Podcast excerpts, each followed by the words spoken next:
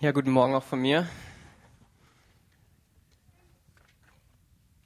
Ähm, ja, ich bin wieder ein bisschen überrascht über die Eindrücke und hatte in der Vorbereitung überlegt, eigentlich muss ich gar nicht mehr predigen, wurde ja alles schon gesagt, die letzten zwei Wochen. Aber andererseits sehe ich es auch einfach als Bestätigung und freue mich, weil ich glaube, dass Gott was spricht, auch wenn heute das Thema, was wenn er nicht spricht, ist. Ähm, Genau, vielleicht einfach ganz kurz zu mir. Vielleicht kennen mich nicht alle. Ich bin Silas Pausch, 22 Jahre alt, ähm, bin jetzt so seit anderthalb Jahren in Karlsruhe und studiere Wirtschaftsingenieurwesen. Freue mich sehr, dass meine ganze Familie heute hier ist. Sind tolle Leute. Solltet ihr mal kennenlernen. genau. Ja, also das Thema ist eben, was, wenn Gott schweigt und wenn wir die PowerPoint einfach kurz einblenden können, da habe ich einfach so einen groben Überblick und oben dann auf den nächsten Folien ist oben dann auch so ein paar Stichpunkte, wo ihr seht, wo wir sind, was war, was noch kommt. Ähm, genau, und einfach die vier Schritte, die ich heute auf dem Herzen habe, dass wir die zusammen durchgehen, ist eben, wir fangen an, was, wenn er schweigt. So heißt eben das Thema und da möchte ich auch was zu sagen. Aber ich möchte da nicht stehen bleiben, weil ich weiß nicht, weil ich eine Stunde darüber sagen soll, um ehrlich zu sein. Und deswegen gehen wir dann eben weiter und ich möchte es ein bisschen einordnen, den Zusammenhang, was war, was wird sein. Wir sind noch, noch lange nicht so weit. Einfach, einfach auf der ersten Folie bleiben. Ähm, genau, was war, was wird sein und was ist jetzt. Also einfach einmal zurückschauen, einmal nach vorne schauen und jetzt ist der einzige Moment, wo wir was ändern können. Jetzt ist der einzige Moment, wo wir Gott begegnen können und deswegen möchte ich damit aufhören im, im Hier und Jetzt. Genau. Und alles, was ich sage, ist eigentlich wirklich einfach. Es geht um Jesus. So, es geht heute nicht um mich, deswegen. Ah, dann kann ich einfach weiter drücken. Danke. Ähm, das ist wunderbar, dass es nicht um mich geht, da bin ich auch ganz froh drum, sondern es geht um Jesus und es geht wirklich einfach darum, dass er ist eine Person und er lebt. Und ich bin überzeugt von und ich weiß, dass wahrscheinlich alle hier auch davon überzeugt sind und das ist gut so. Ähm, aber er lebt. Und ich habe einen Freund, der hat mir erzählt, sein Großvater, der hat einen Laptop bekommen und wenn da nicht was funktioniert, dann brüllt er den Laptop an. So, und es ist gut, dass es bei Jesus nicht so ist. Weil er ist kein Algorithmus, er ist kein Konzept, er ist keine Idee, sondern er ist eine Person. Und er hat ein Herz, er hat einen Plan, er hat eine Vision, er hat eine Sehnsucht, er hat Emotionen. Und um diesen Jesus soll es heute gehen. Und es ist einfach meine Herzenssehnsucht, dass er heute offenbar wird und dass wir ihm begegnen. Dass, dass er sich uns einfach neu, neu zeigen kann. Ähm, genau, wir fangen beim Schweigen an. Diese Woche, warum auch immer, aber da hat Gott auch manchmal ein bisschen geschwiegen. Ich saß dann vor ihm und da ist mir so aufgefallen, es gibt irgendwie zwei Arten von Schweigen. Ich kenne es auch mit Menschen, manchmal ist es super unangenehm, wenn man einer Person gegenüber sitzt und man weiß einfach nicht, was man sagen soll. Und es ist so, oh, was könnte ich jetzt sagen? So die ganze letzte Woche durchgehen, irgendeine coole Geschichte erlebt oder und es ist einfach peinlich, berührend, unangenehm. Man möchte was sagen, aber weiß einfach nicht was. So, und dann gibt es aber auch das Schweigen, wo man sich gegenüber sitzt. Das ist bei mir meistens mit vertrauten Menschen so. Und es ist super entspannt. Man weiß, man muss nicht sagen, weil man sich kennt und weil man sich mag auch wenn man nichts zu sagen hat. Und dann war es eben letzte Woche so, ich saß manchmal einfach vor Gott und es war so schön. Ich konnte einfach die Zeit genießen. Er hat nichts gesagt und ich habe nichts gesagt und es war Schweigen, aber es war gar nicht schlimm. Ich hatte dann so, ja Gott, ich muss am Sonntag predigen, was sagen war, was willst du sagen? Und er hat einfach geschwiegen. Wahrscheinlich wusste er, dass ich einen Einstieg brauche und in seiner Weisheit alles gut. Und wenn das dann so eine Weile ging, dann fing so ein bisschen die Nervosität an und dann wurde es zum unangenehmen Schweigen und ich so, Gott, aber du willst doch was sagen Sonntag. ähm, und dann war es mehr dieses andere, aber es gibt beides.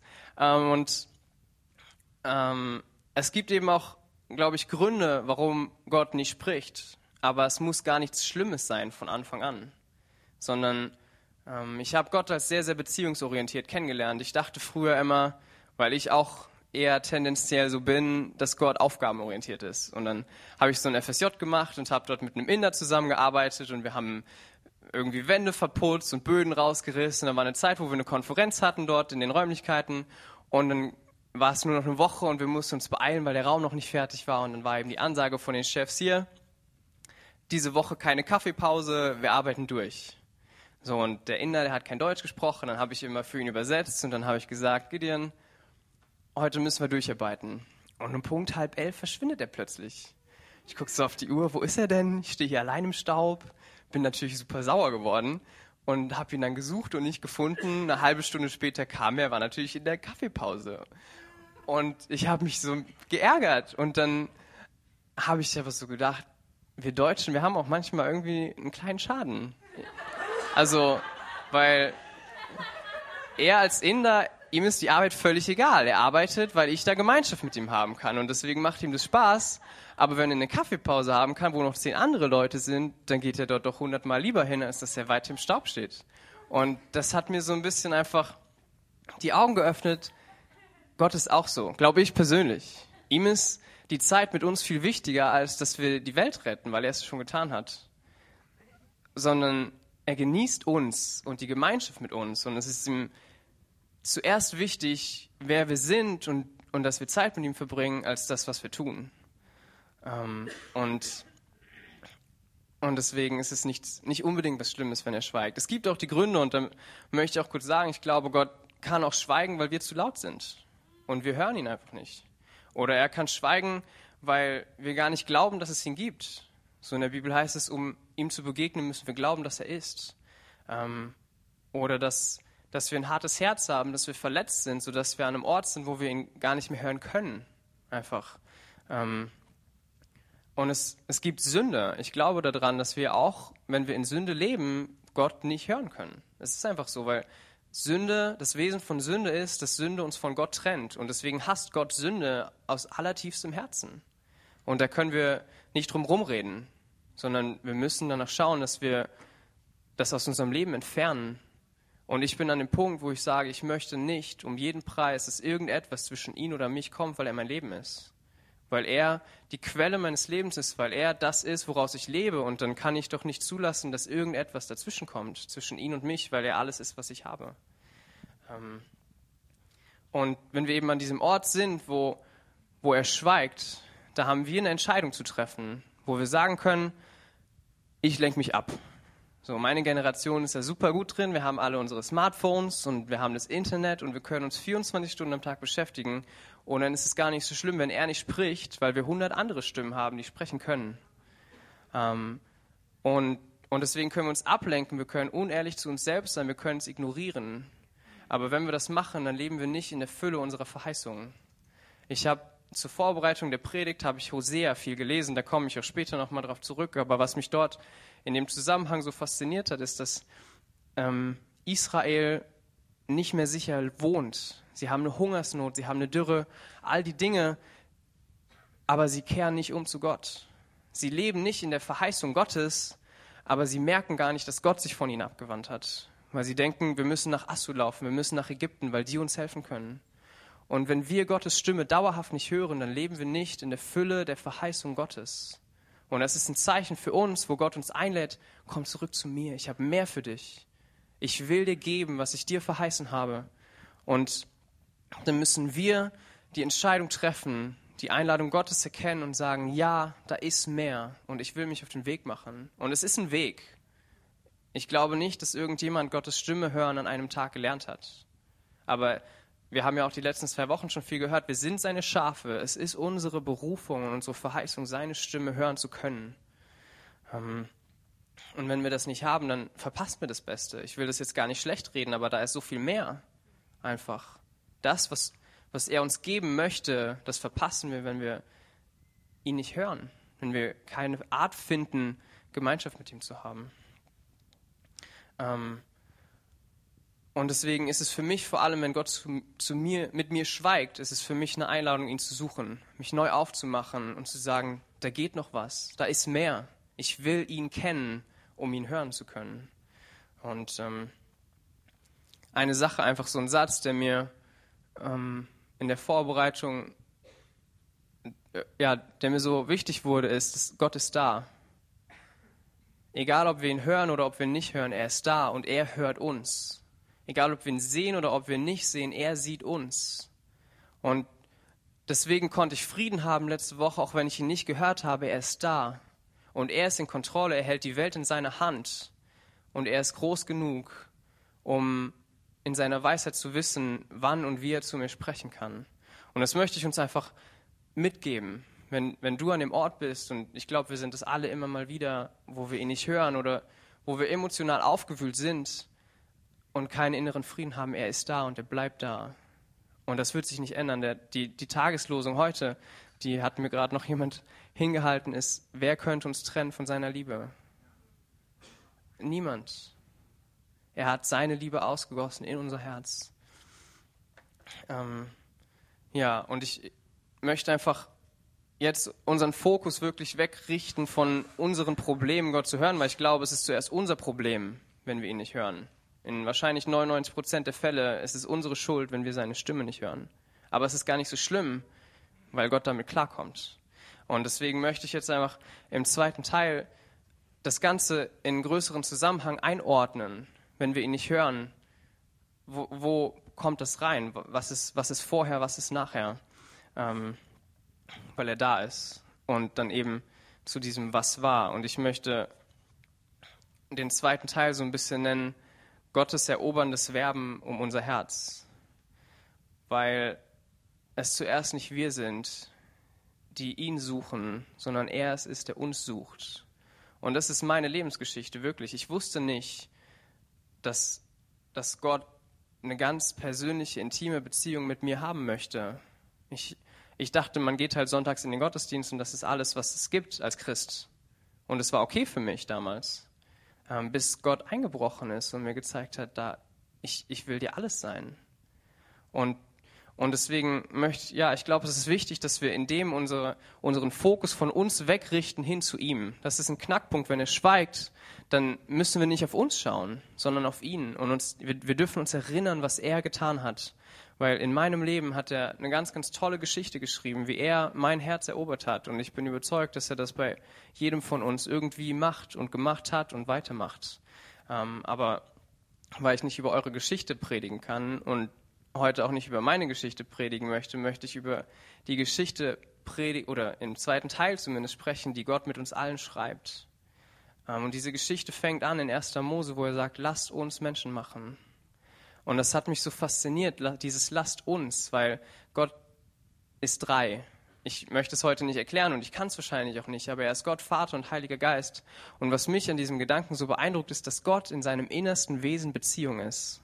Er ist nicht nur eine Person, sondern ich stelle mir immer vor, wenn ich die Schöpfungsgeschichte lese, dass da Gott der Vater und Gott der Sohn und Gott der Heilige Geist zusammensitzen und ihr Herz überfließt vor Liebe, weil sie sich lieben und geliebt wissen vom jeweils anderen. Das ist das innerste Wesen unseres Gottes, ist Beziehung, es ist Gemeinschaft, es ist einander mitteilen und eins sein. Und, und er sitzt dort und der Vater liebt den Sohn und der Sohn den Heiligen Geist und der Heilige Geist den Sohn und, und sie lieben sich miteinander und es ist so eine überfließende Liebe, dass sie gar nicht anders können, als zu sagen, lasst uns jemanden machen, den wir lieben können also ich, ich bin nicht verheiratet, aber ich stelle mir das immer so vor, wenn man da eine Frau hat und dann liebt man sich so sehr und dann sagt man, komm, lass uns Kinder haben, die wir lieben können. Lass uns Kinder haben, die wir in diesen Schutz der Familie mit hineinnehmen können, die wir großziehen können, die wir, denen wir was geben können, was wir in unserer Beziehung erleben, dass wir jemanden Anteil daran haben lassen können. Und ich glaube, das ist genau das, was, wie es Gott ging. Er konnte nicht mehr länger nur zu dritt bleiben, sondern er wollte die Gemeinschaft erweitern. Und das ist seine Vision für uns. Deswegen sind wir, um Teil dieser Dreieinigkeit zu sein, um Teil in diesem Liebesfluss zu werden zwischen Gott, dem Vater und dem Sohn und dem Heiligen Geist, um da drin zu sein, um geliebt zu werden und ihn zurückzulieben, dass wir eins sind mit ihm, so wie der Vater und der Sohn eins sind, wie, wie Jesus in Johannes 17 betet. Und ähm, dann ist es eben so, dass, dass Gott also Adam und Eva schafft und wir kennen ja alle die Geschichte, sie wenden sich ab und sie sind Teil dieser Liebesbeziehung und Gott geht mit Adam im Ab am Abend spazieren, heißt es dort. Und, und irgendwann entscheiden sie sich aber eben für die Frucht ähm, und gegen Gott. Und dann kommt Gott und sagt, ja, jetzt müsst ihr aus dem Garten raus. So lese ich oder habe ich es oft gelesen, aber was ich glaube, ist, dass sein Herz zerbrochen ist in diesem Moment und dass er sein Herz nie abgewandt hat von Adam und Eva, aber dass er wusste, sie müssen gehen, weil es nicht anders geht. Er wollte, er wollte nicht, dass sie gehen, aber sie mussten gehen. Und deswegen hat sich sein Herz von uns nicht abgewandt. Und das finde ich, sieht man einfach so, so toll im Alten Testament, im ersten Teil der Bibel, wo, wo immer und immer wieder Gott sich vorstellt. Ich war neulich in der Bahn und dann haben die über Gott geredet und meinten, na, ich glaube da nicht dran. Es weiß ja noch nicht mal jemand, wie Gott aussieht. Es hat die noch niemand gesehen. Und es müsste doch wenigstens jemand wissen, wie seine Stimme klingt. Und ich stand daneben und konnte einfach nicht an mich halten, weil ich dachte, die, die wissen überhaupt nicht, wovon sie reden. Und habe angefangen mit Abraham und Mose, wie, wie Gott derjenige ist, der initiiert, der eingreift, der sich vorstellt, der sagt, Menschen, ich möchte, dass ihr mich kennt. Und der Mensch derjenige war, der sich immer und immer und immer wieder abgewandt hat. Allein Mose auf dem Berg Sinai, wo, wo er mit Feuer kommt und der Berg erschüttert wird und das Volk Israel vor dem Berg steht und Angst bekommt wegen Gottes Herrlichkeit und Mose aber mitten ins Feuer reingeht und er kommt lebend wieder und dann sagt er, komm, nimm Aaron mit. Und Aaron kommt auch lebend wieder und ich kann es mir so ein bisschen vorstellen, dass sie, dass sie anfangen zu glauben, vielleicht kann man das Feuer überleben, vielleicht ist er wirklich gut. Und, und dann heißt es dort, dass die Ältesten und später noch die 72 Ältesten mit hochgehen. Und dann kommt eben der Zeitpunkt, wo sie das goldene Kalb gießen. Aber Gottes Herz daran war doch, dass ganz Israel auf den Berg geht, um ihm zu begegnen um zu wissen, wie er wirklich ist. Und er initiiert immer und immer wieder, ich meine, die Berufung Abrahams, die Geburt Isaaks, als, als Isaak geopfert werden soll. Ähm, Josua, Gideon, Simson, David, Jesaja, ich meine, das ist ein Buch, wo Gott hinter uns her ist. Es ist nicht, er gibt uns Gesetz und lässt uns allein und sagt, komm, probier's mal aus, du wirst eh scheitern sondern es ist derjenige, ich meine, Kinder dürfen ja auch nicht so viele Süßigkeiten essen, wie sie wollen. Also meine Kinder werden es nicht dürfen. sondern abwarten. okay. Sondern er ist der Gott, der, der das Beste seines Volkes möchte und der sich immer und immer wieder versucht, auf eine Art und Weise vorzustellen, wie sein Volk versteht, wir können ihm vertrauen. Er ist nicht böse und er hasst uns nicht. Er ist kein Feuer, das uns umbringt. Er ist ein verzehrendes Feuer, aber er verzehrt nur die Sünde in uns und nicht das, wer wir sind. Weil wir in ihm gereinigt werden wie Gold, aber das Gold wird gereinigt und verbrennt nicht. Ähm, und, und ich finde es einfach so, es bewegt mein Herz, wenn ich das Alte Testament lese, weil dort Gott von außen versucht, sich vorzustellen und es funktioniert nicht, aber er gibt nicht auf. Er gibt nicht auf, sondern er versucht es immer und immer wieder. Und ich glaube, dass wir das Alte Testament nicht lesen dürfen, wenn wir nicht wissen, dass er uns liebt. Das ist wie, hat mir mein Freund gesagt, wenn wir das Alte Testament oder die Bibel im Allgemeinen lesen und in unserem Kopf uns nicht immer und immer wieder bewusst machen, dass er uns liebt, dann ist es wie wenn wir einen Stummfilm schauen. Wir, wir gucken Herr der Ringe und die Musik ist weg. Und wir wissen nicht, was die sagen. Und wir, wir sehen, was passiert, aber wir verstehen das Herz und Gottes Intention und seine Emotionen dahinter nicht. Und dann verstehen wir es überhaupt nicht. Und immer und immer wieder zeigt er sich. Und eine der, der Dinge, die, die mich so bewegt haben, ist einfach dieser, dieser Bibelvers aus dem Hohen Lied, Liebe ist stark wie der Tod und Leidenschaft unwiderstehlich wie das Totenreich. Ihre Glut ist feurig und eine Flamme des Herrn. Ich, wenn ich an der Uni bin, dann ist es ganz, ganz oft so, dass Leute sagen, ja, du darfst machen, was du willst, solange es dir gut geht. Und dann denken sie, dass, sie, dass das Liebe ist. Dass es das Liebendste ist, was man tun kann, den anderen machen zu lassen, was er möchte. Und ich habe darüber nachgedacht und für mich hat das überhaupt nichts mit Liebe zu tun. Weil ich glaube, und so sind meine Eltern mit mir umgegangen, Liebe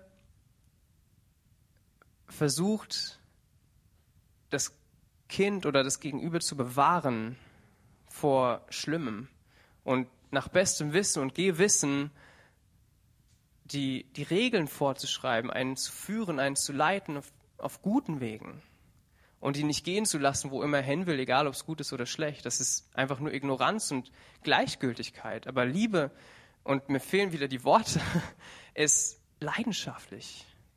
Es ist aktiv, nicht passiv. Es ist gebend und nicht zurücklehnen, sondern Gott hat sich nach vorne gelehnt, als er uns geschaffen hat.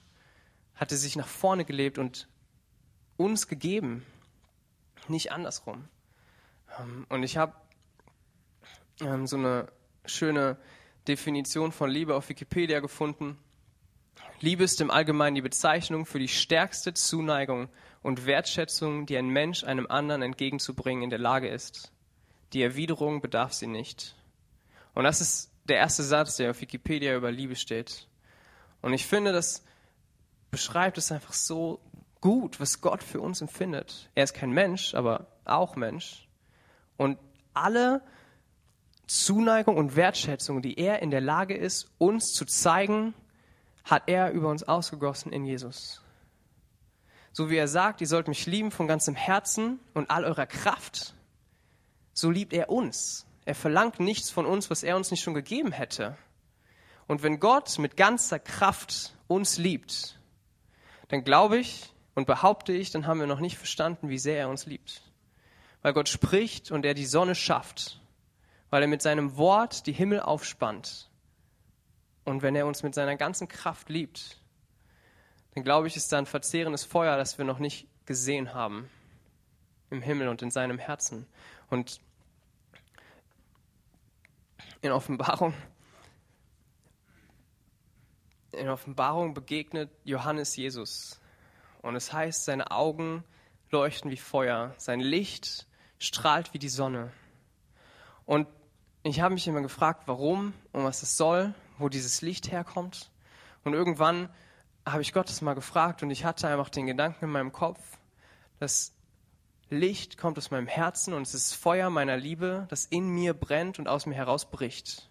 Seine Füße glühen wie Erz und Jesus liebt uns so sehr, dass er es überhaupt nicht in sich halten kann. Wenn er in Herrlichkeit kommt, dann leuchtet er wie die Sonne und es ist das verzehrende Feuer auf seinem Herzen, das brennt, das er nicht zurückhalten kann. Dass es sein Körper nicht in sich halten kann, sondern es muss rauskommen. Er ist der Löwe von Juda. Und, und ich glaube manchmal, dass wir den Löwen von Juda die Krallen ein bisschen gestutzt haben. Dass wir ihm die Zähne gezogen haben und ihn ein bisschen rasiert haben. Weil wir denken, wenn es mir nicht gut geht, dann komme ich in seine Gegenwart und er schenkt mir wieder Frieden. Und es stimmt. Ich erlebe das so und ich brauche ihn so. Aber das ist nicht alles, wie er uns begegnen möchte. In, in Narnia, ich glaube, es im ersten Film gibt es diese eine Szene. Aslan ist dort als König dargestellt, der Schöpfer der Welt, und der, am Ende des Films läuft er den Strand weg.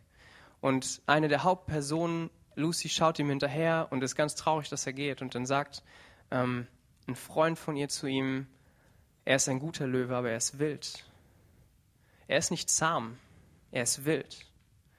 Und meine Sehnsucht ist, dass wir Jesus so erkennen, wie er ist. Er ist wild. Er lässt uns nicht im Kompromiss leben. Er lässt uns nicht in Gleichgültigkeit von dann ziehen, sondern er ist hinter uns her. Er, er brüllt über unser Leben, weil er sich danach sehnt, dass wir ihn ganz lieben. Weil er nicht zufrieden ist mit dem bisschen Liebe, was wir ihm geben. Er freut sich. Und er verlangt nicht mehr, aber er wird mehr Liebe in uns provozieren, indem er sich uns zeigt. Und ja, also ich möchte es nochmal betonen, er freut sich über unsere Liebe. Und es ist genug für ihn, aber dann auch wieder nicht. Weil, ja, weil wir ihm nichts geben müssen. Aber aber er das Beste für uns möchte und, und er das Beste für uns ist. Und wenn wir ihn erkennen, dann werden wir ihn noch, noch viel, viel mehr lieben. Und die größte Offenbarung von seiner Liebe hat er uns in Jesus, meiner Meinung nach, in Jesus am Kreuz geschenkt. Dass wir ihm nicht egal waren. Israel hat sich unzählige Male von ihm abgewandt. Ich meine, ich habe es nie gezählt, aber es ist frustrierend, wenn man es liest. Und man denkt, Gott, du kannst es doch nicht ernst meinen, dass du dich immer noch ihrer erbarmst. Und Und weil er irgendwann gemerkt hat, ich kann von außen nicht kommen und sie überzeugen, dass ich sie liebe, hat er, hatte, ist er den Schritt gegangen und hat, ich meine, Jesus hatte 100.000 Engel, die ihm Tag und Nacht gesungen haben. Er hatte alle Macht, er konnte in einem Moment tun, was er wollte und dann hat er sich entschieden, Mensch zu werden. So klein und schwach, ich meine, wir müssen nur zwei Tage mal nichts essen und wir können gar nichts mehr tun. Jesus hat 40 Tage nichts gegessen in der Wüste und dann begegnet ihm Satan noch. Ich meine, Gott versteht es, wenn wir uns schwach fühlen. Er weiß, wie es ist, wenn wir krank sind. Er, er kann diese innere Schwäche nachempfinden. Und Jesus ist ja jetzt nicht wieder herrlich, heilig alles, sondern er ist immer noch Mensch. Das war eine Entscheidung, die er ein für alle Mal getroffen hat, dass er sich für immer begrenzt, seine Herrlichkeit in den menschlichen Körper hineinzwängt. Das ist ja nichts, was er rückgängig gemacht hätte, nachdem er wieder in den Himmel gegangen ist. Er ist immer noch Mensch. Er trägt immer noch seine Male, mit denen er uns erworben hat. Und ähm, es ist einfach so überwältigend, wenn wir das verstehen und das nicht verstehen im Kopf, weil das funktioniert nicht. Und ich glaube, dass wir für 25 Jahre sonntags in den Gottesdienst gehen können und jeden Tag irgendwie von der Liebe Gottes hören können, aber sie, von außen funktioniert es nicht, wie Gott es erkannt hat, sondern er hat Jesus geschickt, dass der Heilige Geist in uns leben kann. Das ist seine Sehnsucht gewesen, ganz von Anfang an. Und heute leben wir letzten Endes in einem größeren und tolleren Ort als in Eden, weil in Eden war Gott nur außerhalb von Adam. Aber jetzt ist Gott in uns. Wie Jesus sagt, es ist gut für euch, wenn ich gehe, weil ich den Heiligen Geist schicke. Er ist in uns und er kann unserem Herzen die Liebe Gottes offenbaren. Und es braucht mehr als Worte.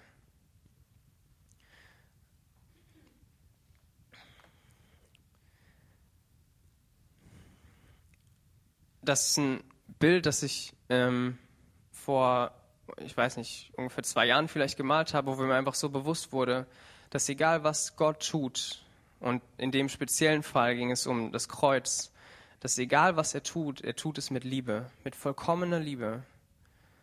Egal ob er schweigt, egal ob er spricht, egal ob er sich uns offenbart oder ob er uns durch das Tal des Todes gehen lässt, er tut es mit vollkommener Liebe.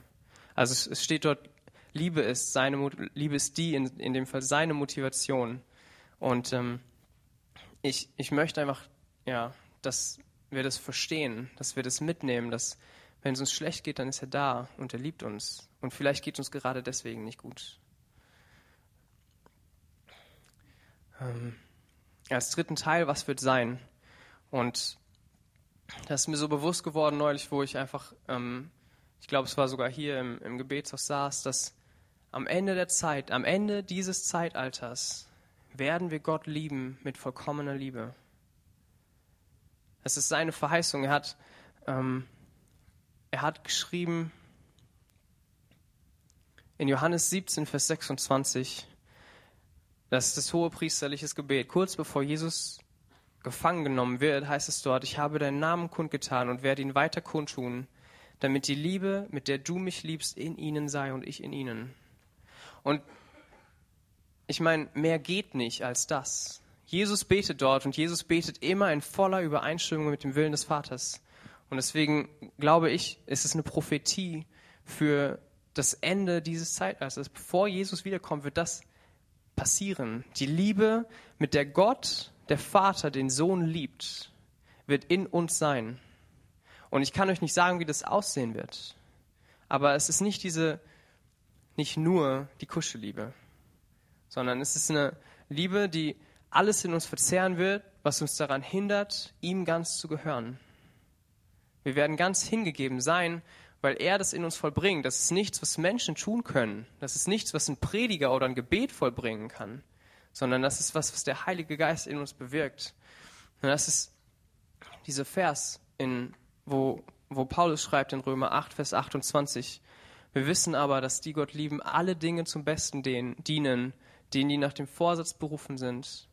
Denn das ist seine Vision. Das ist das, was er, Gott, der Vater, mit dem Heiligen Geist und dem Sohn beschlossen haben vor Anbeginn der Zeiten. Ich möchte, dass da viele sind, die dir gleich sind, Jesus. Wir werden gleich sein dem Ebenbild seines Sohnes. Er wird der Erstgeborene sein unter vielen Brüdern. Wir werden aussehen, wir werden handeln, wir werden denken wie Jesus, weil wir ganz eingenommen sein werden vom Heiligen Geist. Das ist seine Vision, das ist sein Plan mit uns als weltweite Gemeinde. Dass wir als Leib die Höhe, Breite und Tiefe seiner Liebe begreifen, die höher ist als alle Vernunft, weil wir die nicht mit unserem Kopf verstehen können, sondern nur zusammen empfangen können und erforschen können. Und dann ist eben die Frage, was machen wir jetzt damit? Was, was ist unsere Reaktion? Ähm, und zu mir hat Gott, oh, ich habe aufgehört zu zählen, aber er hat so oft zu mir gesprochen, such mein Angesicht. Und er sagt es immer wieder, wenn ich damit aufhöre. Weil ich glaube, dass er möchte, dass wir ihn kennen. Ich möchte gekannt werden und trotzdem geliebt sein. Das ist meine als Mensch tiefste Sehnsucht. Ich möchte, dass es Menschen um mich herum gibt, die wissen, wer ich bin und mich trotzdem lieben. Und ich bin überzeugt davon, dass es Gott nicht anders geht. Er will geliebt werden, ja, aber er will auch gekannt sein. Und er ist liebenswürdig. Wenn wir ihn erkennen, wie er ist, dann werden wir ihn lieben. Und ähm, eine kleine Anekdote aus meinem Leben, was mir einfach so ein bisschen bewusst gemacht hat, wie wenig ich von Gott erkannt habe. Wahrscheinlich. Vor 2010 habe ich Abitur gemacht und habe auch Mathe-Abi geschrieben. Und Mathe war nie so das große Problem, deswegen habe ich ein paar Tage dafür gelernt und hatte wirklich das Gefühl, ich habe den Stoff unter meinen Füßen. So, das ist dann einfach, ich weiß nicht, wie, wenn ein Handwerker ein Werkzeug in der Hand hat, der weiß, was er damit machen kann, der kann damit umgehen. So, und das ist okay. Und dann bin ich da auch ganz gut durchgekommen durchs Mathe-Abi, das hat funktioniert und ich dachte, Mensch, Mathe ist abgehakt, Abi bestanden, gar kein Problem mehr. So, und dann habe ich meine zwei Jahre Pause gemacht nach dem Abi und bin dann hier nach Karlsruhe gekommen zum Studieren. Wusste nicht so richtig, was für Fächer hinter Wirtschaftsingenieurwesen stecken. Auf jeden Fall kam dann Mathe 1 auf mich zu. Höhere Mathe 1. Und dann nach den zwei Jahren ist mir irgendwie aufgefallen, ich weiß nicht mehr mehr, was binomische Formeln sind, die siebte Klasse Stoff oder so sind. Und das war einfach herausfordernd. Und ich schreibe jetzt in, weiß nicht, zwei oder drei Wochen meine Mathe 3 Klausur, also ich habe es dann auch bald hinter mir. Aber ich bin jetzt anderthalb Jahre an der Uni und ich habe feststellen müssen, dass was wir im Mathe-Abi gemacht haben, das war die, der Spezialfall vom Spezialfall. Es war das, also in der Realität rechnet man solche Dinge einfach nicht. Ich hatte irgendwie das Gefühl, das Konzept Mathe habe ich umfasst. Und jetzt komme ich an die Uni und merke, war wohl nichts. Sondern es war irgendwie so die Oberfläche der Oberfläche. Oder, also ich, ich weiß nicht, vielleicht das Skelett von, vom ganzen Körper. Ich habe die groben Umrisse begriffen gehabt und konnte alles mit einer Variable. Und an der Uni rechnen wir jetzt mit zwei Variablen. Und wenn man jetzt mit drei Variablen rechnet, dann kann ein menschlicher Kopf das gar nicht mehr machen. Ja, oder wenn dann, aber, also Mathe ist ja auch jetzt nicht so wichtig, aber ähm, einfach, ich war an dem Punkt in meinem Leben, wo ich erkannt habe, ich dachte, ich hätte was begriffen und war kurz danach so weit, was heißt kurz, ein paar Jahre später an dem Punkt, wo ich gemerkt habe, da ist so viel mehr Tiefe. Einfach, ich habe es nicht verstanden gehabt, obwohl ich ja, nur das Äußere, aber was da drin steckt, hatte ich überhaupt keine Ahnung von. Und ich glaube, dass es uns mit Gott ganz, ganz oft so geht. So, wir wissen, wir sind errettet, er hat uns die Sünden vergeben, er liebt uns, er hat uns geschaffen. Und das ist gut. Aber das ist vielleicht Mathe-Abi-Niveau, wenn überhaupt. Weil da so viel mehr Tiefe drin steckt. Ich glaube, dass, dass Gott möchte, dass wir sein Herz erforschen wie Simon letzte Woche gesagt hat, Gott, Gottes Privileg ist es, Dinge zu verstecken und wir als, seine, als Könige, als Mitherrscher dürfen sie erforschen. Es, ja, wir, wir dürfen verstehen, nicht nur was er tut, sondern was er dabei empfindet. Nicht nur, ähm, was seine Ratschlüsse sind, sondern warum sie es sind. warum er wie richtet, warum er wie empfindet, warum er was das tut, was er tut. Wir sind berufen, seine Freunde zu sein.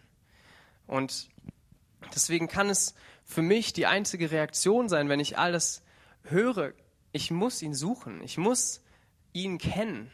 Es geht nicht anders, weil ich sonst an dem vorbeilebe, was Gott für mich vorbereitet hat. Und ich glaube, dass zu dieser Berufung jeder Einzelne neu sein Ja finden muss, weil das bei mir Jahre gedauert hat, bis ich dazu Ja sagen konnte. Weil ich immer predigen wollte und weil ich evangelisieren wollte und weil mir alles andere wichtiger war, als Gott zu kennen. Weil ich nach Indien wollte, weil ich ja schon alles weiß. Aber so ist es nicht. Und solange er uns nicht ausgesandt hat, lass uns ihn kennenlernen. Lass uns die Zeit nutzen, die wir jetzt haben, um ihn zu kennen. Nicht nur von ihm gehört zu haben, sondern ihn zu kennen, so wie Hiob sagt. Und auf den Moment habe ich mich schon sehr gefreut. Wollte ich schon immer mal machen. Johannes 17, Vers 3. Das ist aber das ewige Leben, dass sie dich, der du allein wahrer Gott bist und den du gesandt hast, Jesus Christus, erkennen. Und erkennen im Urtext heißt Genosko. Wer Griechisch spricht, bitte nicht verbessern. Also, heute heißt das so. Das finde ich kommt einfach cool, wenn man irgendwie mit Altgriechisch so ein bisschen angibt. Auf jeden Fall, ich das, wollte das mal nachschauen, was das bedeutet. Und dieses Genöskö heißt jemanden kennenlernen, kennen, verstehen, wahrnehmen, erkennen, Erkenntnis haben. Es geht wirklich um dieses Kennen. Ich weiß nicht, ob ihr eine Person habt, wo ihr sagt, ich kenne ihn und nicht nur Facebook kennen, sondern kennen. Was, was mir einfach nochmal geholfen hat, das Wort zu begreifen, was es auch heißt, ist aufgrund persönlicher Erfahrung kennen. Und das ist eine Sache, wie Gott mich am besten unterrichten kann, ist durch persönliche Erfahrung, seine Erfahrungspädagogik nenne ich das manchmal, ähm, weil ich es dann nicht im Kopf habe, sondern weil ich ein Ereignis in meinem Leben habe, an das ich mich erinnern kann, wo ich weiß, er ist so und er ändert sich nicht. Die Juden in damaliger Zeit haben dieses Genöskö auch als Redewendung benutzt für den Geschlechtsverkehr zwischen Mann und Frau. Und ich möchte jetzt hier irgendwie keine komischen Theologien oder was auch immer aufgrund meines Mistes wachsen lassen, aber ich glaube, man kommt einem Menschen in diesem Leben nicht näher als im Geschlechtsverkehr zwischen Mann und Frau. Und wenn, dort, wenn es dort heißt, es ist ewiges Leben, Jesus und den Vater so intim und eng zu kennen und zu erkennen und aufgrund Erfahrungen kennenzulernen, ich will ewiges Leben haben, dann muss es meine Reaktion sein, mich ihm zu nahen, weil er sich mir dann auch naht. Und dieses Gott suchen, worüber ich jetzt spreche, für mich heißt es nicht vor allem, ich muss mich anstrengen, sondern für mich heißt es, ich möchte erkennen, dass nicht ich ihn suche, sondern er mich zuerst gesucht hat. Weil Paulus schreibt, ich bin von ihm ergriffen, deswegen will ich ihn ergreifen. Und in meinem Leben hat zuerst er mich gerufen. Und ich glaube, ohne dass er uns ruft, können wir ihn gar nicht erkennen. Deswegen bin ich überzeugt davon, dass bei jedem Einzelnen von uns zuerst er uns gerufen hat. Und genauso ist es, wenn wir ihn suchen. Er sucht uns. Und alles, was wir tun müssen, ist endlich nicht mehr vor ihm wegzulaufen, sondern uns von ihm erkennen zu lassen, sodass wir auch ihn erkennen können. Und wie funktioniert das? Ich möchte hier einfach vor allem einen Punkt betonen, weil ich immer die Leute kenne, die sagen, wir müssen im, ins Gebetshaus gehen. Und Halleluja, ich gehe ins Gebetshaus, weil Gottes Gegenwart dort ist und weil ich ihm dort begegne. Und dann kenne ich aber auch die Leute, die sagen, Anbetung ist alles. Wenn ich arbeite, bete ich an. Und wunderbar, wenn ich an der Uni bin, möchte ich Gott anbeten. Aber was mir wichtig ist, ich glaube nicht, dass das eine ohne das andere funktioniert. Weil ich habe Menschen kennengelernt, die sagen, ich muss nicht beten, weil ich für Gott arbeite. Und ich habe Menschen kennengelernt, die sagen, ich muss nicht für ihn arbeiten, weil ich bete. Und das ist so paradox. Er will uns ganz durchdringen und er will unseren ganzen Alltag und jede abgesonderte Zeit, die wir für ihn hingeben. Und deswegen, bitte sagt nicht nur im Alltag oder nur in der Stille. Wir brauchen beides. Wir brauchen unbedingt beides, weil er im Alltag sein will und in unserer Stille.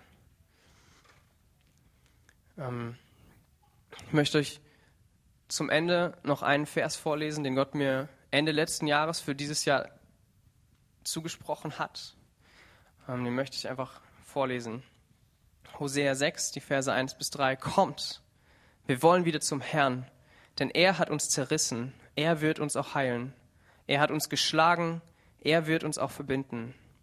Er macht uns lebendig nach zwei Tagen, er wird uns am dritten Tage aufrichten, dass wir vor ihm leben werden. Lasst uns darauf acht haben und danach trachten, den Herrn zu erkennen. Er wird hervorbrechen wie die schöne Morgenröte und wird zu uns kommen wie ein Regen, wie ein Spätregen, der das Land feuchtet.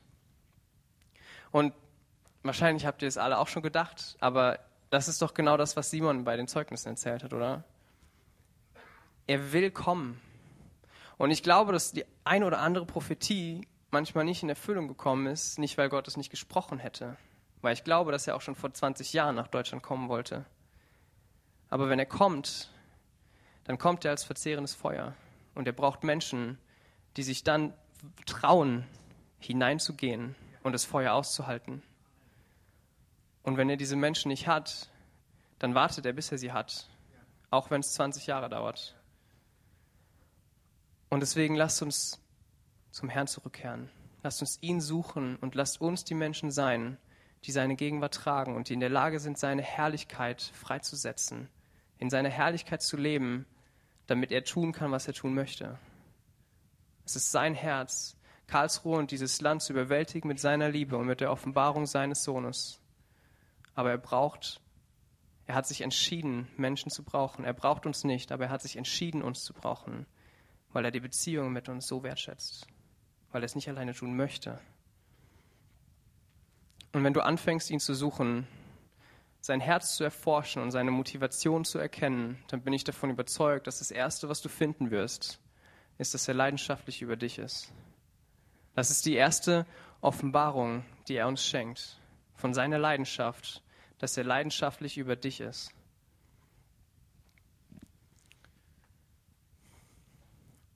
Um das einfach zusammenzufassen, Gottes Herz ist es, dass wir ihn ganz lieben, mit allem, was wir sind und mit allem, was wir haben. Und er wird nicht aufgeben und auch nicht wiederkommen, bis er eine Braut auf dieser Welt hat, die ihn so liebt, wie er uns liebt. Weil er dessen wert ist. Nicht, weil er wartet und uns quälen möchte, sondern weil er wert ist, Menschen auf der Erde zu haben, die ihn mit vollkommener Liebe lieben und der Vater dem Sohn eine Braut schenken möchte, die vollkommen ist. Nicht nur, so weit haben sie es geschafft und mehr ging halt nicht, sondern er wird überwältigt sein von uns, wenn er wiederkommt. Nicht, weil wir toll sind, sondern weil wir Gott erlaubt haben, in unseren Herzen und Leben zu wirken. Wir können es nicht, aber er ist mehr als fähig dazu. Und so lange wird er uns mit vollkommener Liebe lieben, bis unsere Antwort und unsere Reaktion auf ihn und auf seinen Namen vollkommene Liebe sind.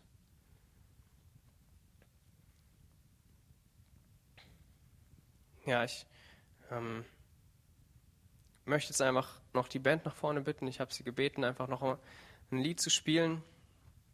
Und wir werden jetzt auch das Heilungsgebet in diesen Teil einfach reinmachen. Und ich möchte euch einladen, wenn, ähm, wenn euch irgendwas angesprochen hat, wenn ihr was vor Gott festmachen wollt, Gott ist hier. Da bin ich überzeugt von, weil er überall ist. Ähm, und in uns. Dann kommt jetzt einfach vor ihn, sagt ihm, begegnet ihm, hört auf ihn, auch wenn er manchmal nicht spricht. Ähm, und wenn irgendjemand Gebet empfangen möchte, wenn, wenn er irgendwas festmachen möchte vor Gott, was auch immer, was, was Gott gesprochen hat zu euch, ähm, hier vorne, also das Heilungsgebetsteam wird einfach hier vorne sein und wir möchten für euch beten. Wir würden es lieben, wenn, wenn ihr vorkommt, für Krankheit, aber auch für irgendwas anderes. Ähm, und ihr dürft aber auch gerne sitzen bleiben und eure Zeit vor Gott genießen, weil er gut ist und weil ähm, er uns vollkommen liebt. Jesus, und ich möchte dich einfach einladen, dass du sprichst, dass du zu unseren Herzen sprichst, vorbei an unserem Verstand. Ich danke dir, dass, dass dein Wort schärfer ist als ein zweischneidiges Schwert. Heiliger Geist, komm und dien uns jetzt.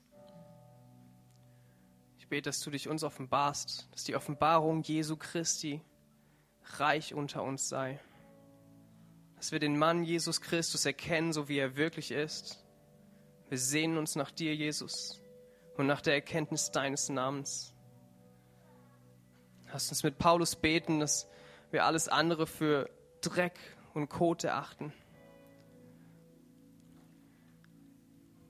Zeig uns, dass wir von dir ergriffen sind. Ergreif du uns ganz neu, dass wir dich ergreifen können, dass wir danach streben können, dich zu ergreifen. Vater, und ich danke dir, dass ich jetzt genug geredet habe und dass du reden wirst. Amen.